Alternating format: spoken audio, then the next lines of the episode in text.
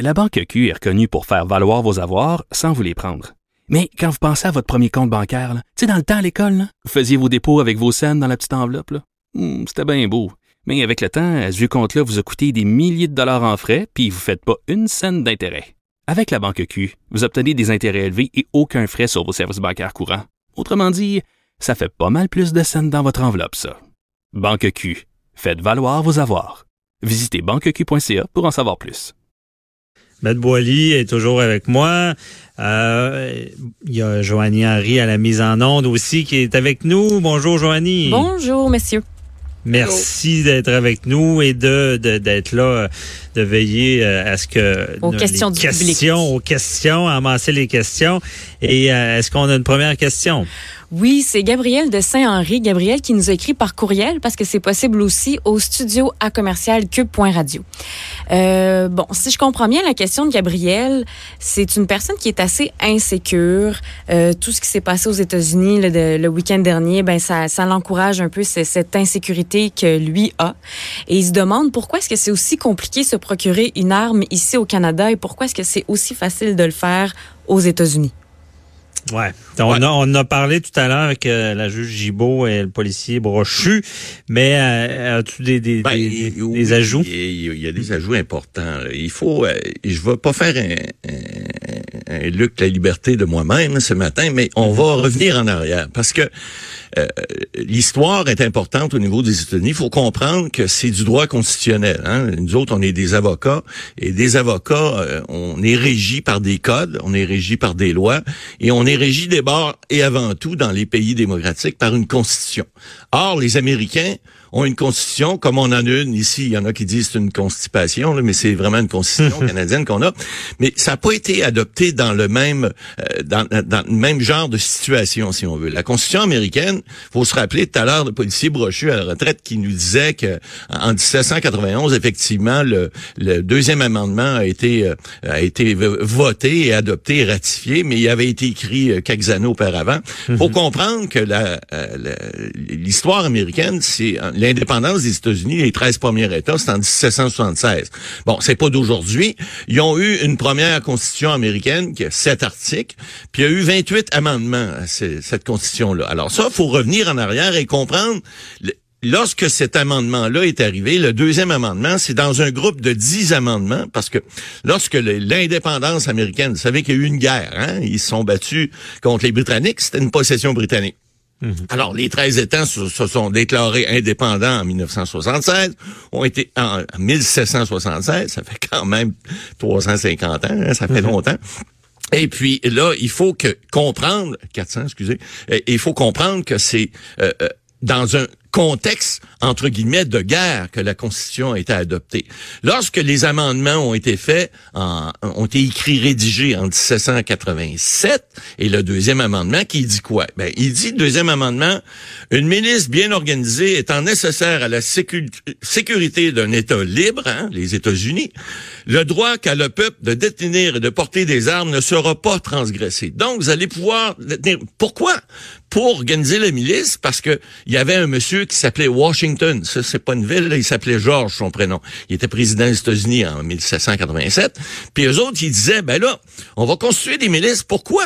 Parce que les gens chez eux vont avoir droit d'avoir une, une arme, parce que si l'envahisseur revient, qu'il soit français ou anglais, parce qu'il y avait des guerres à ce moment-là, faut pas oublier que la, la- la France avait le, bon, ici à Québec, euh, à Québec, il y a eu la, la- la bataille des plaines, là, en 1763, puis que l'Angleterre a repris finalement le Canada, le, le Bas-Canada, mais tout ça, c'est historique. Alors, lorsque le, deuxième amendement est adopté, on dit, on va constituer des milices. Pourquoi? Pour se protéger contre l'envahisseur. Mais ça, là, c'est, ça fait des centaines d'années en arrière et on n'a jamais, jamais retouché à ça. Tant et tellement qu'aux États-Unis, monsieur, là, qui veut avoir un, un permis d'armes, ben, en 2010, j'ai regardé, là, la Cour suprême a validé un règlement dans la ville de Chicago qui, qui, qui disait, ben, vous aurez pas droit d'avoir des, des, des, des, des points, euh, des, des- des- des armes blanches, là, des, des points américains puis des, des couteaux.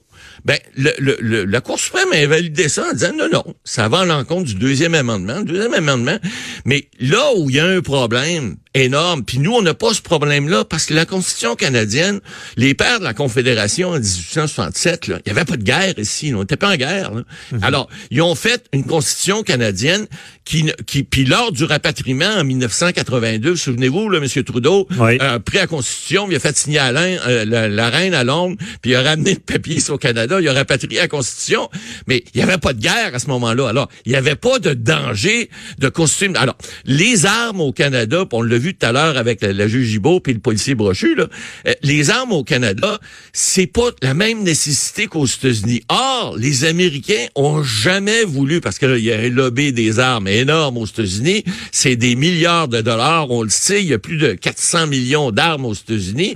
et- et donc ici, on n'a pas cette mentalité là.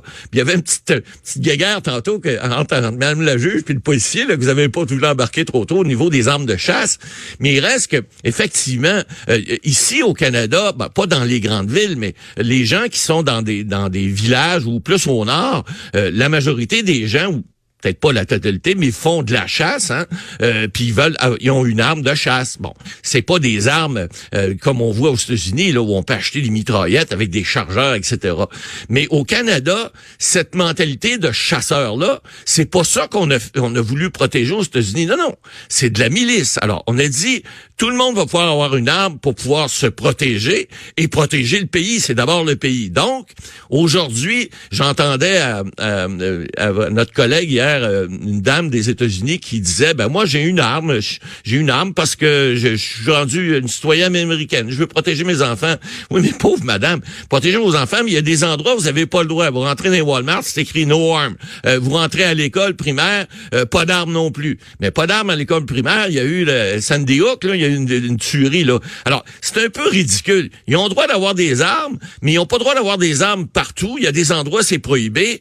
Puis aussitôt qu'on veut toucher au ce deuxième amendement-là, là, la Cour suprême dit non, non, non, non, on touche pas à ça. Il y a des juges qui sont un peu plus euh, conservateurs, d'autres sont plus libéraux, mais ils veulent pas toucher à ça parce que c'est historique. Mais vous l'avez dit tout à l'heure, hein, c'est ridicule. On est, on en est rendu à, à, à ne plus savoir quoi faire aux États-Unis. Alors, faudrait surtout pas. Je comprends que vous voulez protéger votre famille, Monsieur Gabriel, là, mais il, il faudrait surtout pas que ça vienne ici au Canada. Mais on n'a pas la Constitution pour permettre ça. Alors, les, les, les, les gens qui veulent avoir une arme ici doivent euh, passer les tests et avoir un permis, etc. Et c'est bien ici. C'est ça. Donc, on voit, c'est vraiment historique. Aux États-Unis, sont rendus loin. C'est difficile de revenir en arrière. Mais oui, ici, un processus beaucoup plus rigoureux. Ah oui. Euh, qui même, là, il y a le registre des armes à feu, mais il y a encore de l'amélioration à faire parce qu'on le sait, euh, euh, Jean-François Brochu le disait tout à l'heure, il y a eu des meurtres avec des armes enregistrées. Oui, tout à fait. Donc, il y avait eu des vérifications de santé mentale également, parce qu'on sait que c'est dans le processus, mais il faudrait renforcer tout ça parce qu'il peut y arriver des événements euh, de, de- de santé mentale, parce que je pense c'est aux cinq ans qu'on vérifie. Mais il y a toujours de l'amélioration. Heureusement, par contre, ici, on a encore le contrôle. Merci, Matt Boily, pour la réponse euh, historique. Euh, Joanie, prochaine question? Prochaine question, c'est Georges Étienne euh, qui vient de l'ancienne Lorette. Il euh, nous rappelle que la semaine dernière, en fait, vous avez discuté du comité parlementaire qui voulait interroger les deux anciens euh, ambassadeurs du Canada en Chine. Sa question, comment se fait-il que la Chambre siège encore à ce temps-ci de l'été et comment ça marche pour que ce comité, en fait, euh, comment ça marche avant les, les élections? Bon, ça, c'est vraiment une question pour Matt Boily. Ben, Allez-y. En fait, les, les comités de la Chambre des communes, là, ça, là, c'est- c'est c'est une belle question parce que euh, il y a un beau melting pot dans tout ça, là. Euh, euh, ces comités-là, d'abord, faut comprendre qu'il y a des comités permanents, puis il y a des comités qui sont formés à la demande des des euh, des, des députés. Bon, les comités permanents, ça, c'en est un. Là, c'est un comité qui siège sur les affaires externes, les affaires étrangères. Euh, ça, c'est toujours c'est toujours pareil. Un comité, c'est 10 personnes, OK, qui sont choisies en fonction, évidemment, euh, du, nombre de députés à la Chambre des communes. Donc là, c'est les libéraux qui sont euh, en, majorité dans les comités. Ils peuvent ils peuvent nommer un président qui va être d'un autre parti, mais à ce moment-là, il va il va toujours avoir une majorité de députés qui sont les députés au pouvoir. Hein. S'il un gouvernement minoritaire, ben là, ça va être ça va être l'inverse. La balance va être l'inverse. Mais ces comités-là sont maîtres de leur euh, de leur leur euh, façon de procéder. Ils ont des règles strictes à suivre parce qu'ils doivent respecter certains budgets, mais ils, ne, ils peuvent siéger à la demande du comité. Donc, si le comité décide de siéger, par exemple, cet été, ce qu'il aurait pu faire, tant que la Chambre n'est pas dissoute, elle va l'être bientôt, là, parce qu'on s'en va en élection, c'est pas si vous le saviez, mais au mois d'octobre, va y avoir des élections, et que la ah. Chambre va être dissoute, le premier ministre va aller voir le gouverneur général, puis va dire, Monsieur le gouverneur, en vertu de la loi, je dois dissoudre la, Chambre euh, cette journée-ci, et, vous, et là, on tombe en élection. Alors, ça va se faire bientôt. Mhm. Et puis, mais le comité peut, en principe, siéger.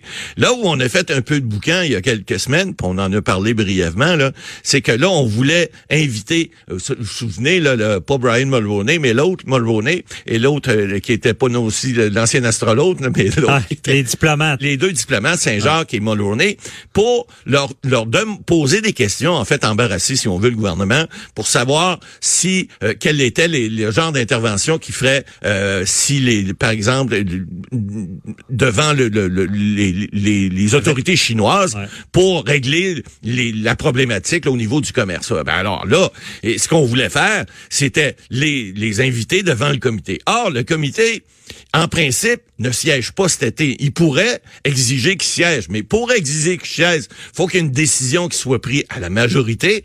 Or, il ne contrôle pas la majorité. Fait qu'on appelle ça un show de boucan, c'est ce qu'on a expliqué la semaine passée. Mm-hmm. C'est que là, on dit, on va dire, on va inviter les, les ambassadeurs à venir témoigner, alors sachant très bien qu'on on, on, prendra pas le comité, le comité va pas accepter de, de resiéger, à moins qu'il y ait quelque chose d'urgent, puis à moins que les députés qui forment la majorité de ce comité comité-là l'accepte.